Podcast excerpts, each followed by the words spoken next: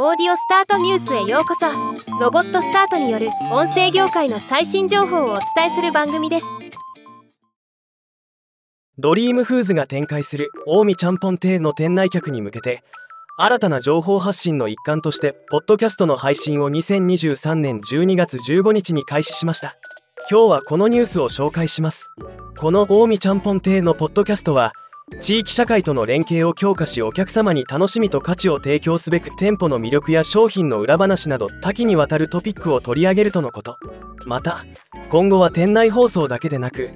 アプリなどを通じてのポッドキャスト配信も予定しているそうです。現在1エピソードが公開中で